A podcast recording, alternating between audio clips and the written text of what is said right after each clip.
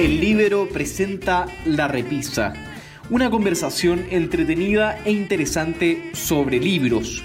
Conduce Pía Orellana. ¿Cómo están? Bienvenidos a un nuevo capítulo de La Repisa, el programa con que semana a semana los acompañamos entregándoles buenas recomendaciones de libros. Hoy está con nosotros Paula Schmidt, periodista, licenciada en historia, profesora también. ¿Cómo estás, Paula? Muy bien, tía. ¿Tú cómo estás? Muy bien también. Paula, algo me adelantaste de las novedades que, o recomendaciones que nos traías hoy. Eh, uno de estos libros se llama Persepolis, que entiendo que cumple 20 años desde su primera publicación y se ha editado una, una nueva edición, digamos. Sí. Eh, bueno, este, este capítulo eh, concierne tres mujeres muy potentes y Persepolis, eh, partimos con este, es de una iraní que se llama Marjan Satrapi. El año 2000 ella escribe este libro que tiene una manera distinta porque es ilustración, ilustración en blanco y negro, que tiene un trasfondo de por qué ella no lo hizo con colores, para dar a conocer lo que fue su biografía eh, como iraní, lo que pasó con la revolución cuando cae el Shah y su posterior vida eh, adulto joven y hoy en día viviendo en Francia, pero ella emigra primero eh, a Austria. Entonces, eh, la Marjan, bueno, ha sido distinguida varias veces por cómo ella relata a través de este libro lo que ha sido un suceso histórico que marca la historia de Irán desde los 70 en adelante. Y además se hizo una película. Se publicó este libro el año 2000 y el 2007 se hizo Persepolis, la película, que fue distinguida en Cannes. Así que es un, libro interesante de una mujer sumamente interesante. ¿Tú dirías, Paula, que este libro es como para recomendarlo a adolescentes también? ¿Desde qué edad? Eh, yo te diría que sí, que lo podrían leer mujeres a partir de como los 16 años, porque toca algunos temas que son bien controversiales. Eh, está todo el trasfondo político, que no sé si sea de mucho interés de niñitas más jóvenes, pero la forma en cómo la Marjan eh, va hilando la historia, los personajes que se van dando a conocer y después su posterior vida en Europa, yo encuentro que es sumamente interesante para poder adentrarse en cómo es la vida de una mujer desde un régimen totalitario que tiene una mirada bastante progresista y liberal dentro de un país que obviamente no, uno, no era con libertades después del Shah, y dos, el rol de las mujeres dentro de Irán, cómo son en el fondo la vida de los inmigrantes y por qué ella se va a Europa eh, y cómo se desenvuelve después como escritora y como intelectual. Así que, obvio, es un libro que le puede interesar a mujeres jóvenes. Algunos temas, ninguno es explícito, porque es una mujer sumamente inteligente, entonces da a conocer algunos temas controversiales, pero, pero hay temas fuertes que tienen que ver con el crecimiento personal, el hecho de estar viviendo sola eh, en Europa, encontrarse con lo que es la discriminación, o sea, da como para conversar eh, el libro. Así que que la mamá lo lea primero y después en el fondo encauce a la hija si es que le interesa el tema.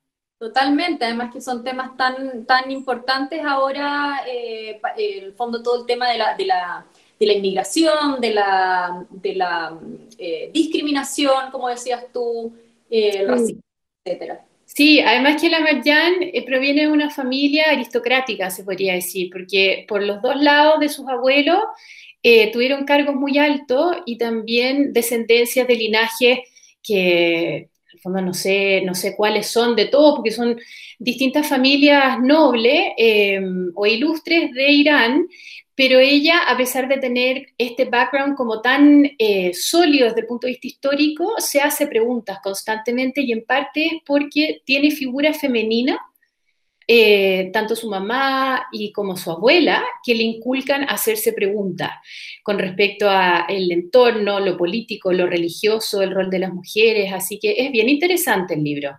Perfecto, gracias Paula. Bueno, ¿y qué otros libros entretenidos nos traes hoy?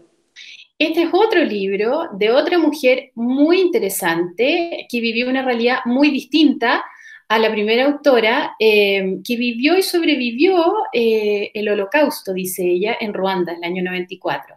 se llama Inmaculé Ilibagiza y el libro es la documentación que hizo un periodista eh, acerca de lo que fue sobrevivir eh, durante 91 días junto a siete mujeres más escondidas en un baño eh, a raíz de lo que fue la masacre y en el fondo la guerra en Ruanda, en donde la etnia o la raza Hutu quiso aniquilar a los Tutsi.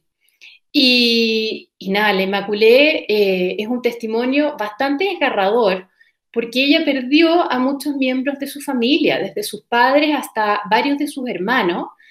Y bueno, tuvo que vivir 91 días, eh, todos los días no sabiendo si es que las iban a pillar o no dentro de este baño. Obviamente tenían ayuda una persona que los había ayudado a esconderse.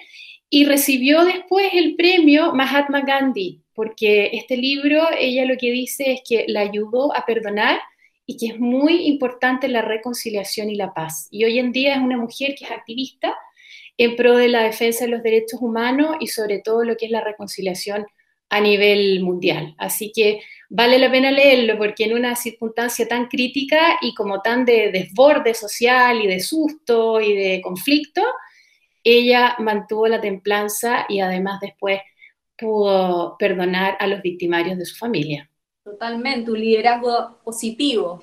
Muy positivo, muy positivo. Es, muy lindo y tiene de hecho un segundo libro, así que ese queda como tarea pendiente, sí. Ah, muy bien, pues vamos a esperarlo para la próxima. Bueno, y... El tercero, eh, no hay segundo. No pero así. Sí, eh, este libro a mí me gustó mucho. Es un ensayo que salió el año 2018, justo cuando estaba álgido total eh, el movimiento MeToo. Pertenece a una académica que es una simpatía, una inglesa que se llama Mary Bird, y el año que salió, el 2018, se convirtió ella en un referente del movimiento feminista, pero no el feminismo clásico que nos llega a través de los medios. Seguramente es porque ella tiene eh, un background de arte, de literatura y es especialista en historia clásica. Es académica de la Universidad de Cambridge y es columnista del Times de Londres. Y cuando sacó este libro, era más que nada hacer una reflexión a través del el rol de las mujeres en la historia y su relación con el poder. El libro se llama Mujeres y Poder y fue distinguido ese año por varias revistas, entre ellas la New Yorker, como un libro que era un imperdible para entender un poco cuál era la relación eh, de las mujeres con el poder, pero, como te digo, con una mirada muy propositiva, muy distinta y que abarca no una agenda, sino que muy, muy sensato la, relación de la mujer en el mundo, en el fondo, eh, desde si es madre, no es madre, eh, no habla de la brecha salarial ni las cosas que nosotros escuchamos todo el tiempo, sino que es una cosa eh, bastante clara con respecto a cómo la mujer ha tenido un rol eh, interesante en la historia eh, y cuál es realmente la relación que ella tiene con el poder. Así que la Mary Bird es muy entretenida y si es que quieren búsquenla en YouTube porque da unas entrevistas cortitas y muy interesantes y con una perspectiva, una óptica distinta, ¿no? No una feminista furibunda, enojada con el mundo y, y como contraponiéndose a lo que es el sexo masculino, todo lo contrario. Perfecto, sí, tú nos habías, me habías comentado de algunas charlas que, que ella ha dado, quizás podríamos ponerlas aquí abajo eh, si nos mandas los links. Perfecto, feliz. Bueno, pues Paula, bueno, mucha literatura femenina entonces tenemos para esta semana. Eh, muchas gracias a todos por haber estado en el programa de hoy. Les recordamos que nos pueden también escuchar en SoundCloud en nuestro podcast de La Repisa. Paula, será hasta la próxima semana. Muchas gracias. Así es, gracias a ti, Pia, que estés muy bien.